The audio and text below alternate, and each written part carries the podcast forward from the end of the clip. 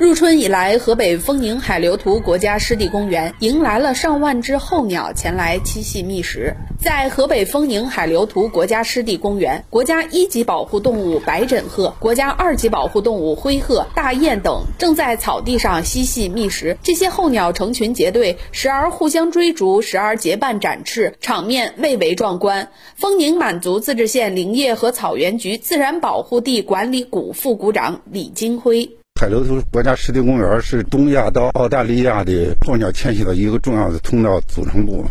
每年大概是三月初迁徙的候鸟就飞临到海流图国家级湿地公园。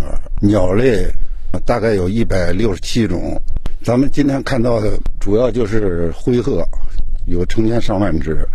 据了解，河北丰宁海流图国家湿地公园是以草甸、沼泽、河流为典型特征的坝上高原自然湿地，面积约为两千一百六十九点一公顷。近年来，当地丰育、禁牧等生态保护力度不断加大，湿地生态系统日益完善。湿地上现有野生动物两百八十多种，其中鸟类一百六十七种。每年春季都会有大量的白枕鹤、大雁、天鹅、赤麻鸭等候鸟在此休休整，然后继续向北迁徙。这种景象一般会持续到四月底。为了保护这些候鸟，当地围设了保护区域，还安排了专职的湿地保护员对这些鸟类进行巡护。丰宁海流图国家湿地保护员蒋德生：每天早上起来到湿地上转一转，看看这个鸟类，有人打扰它们，看护它们，别要别人惊动打扰它们。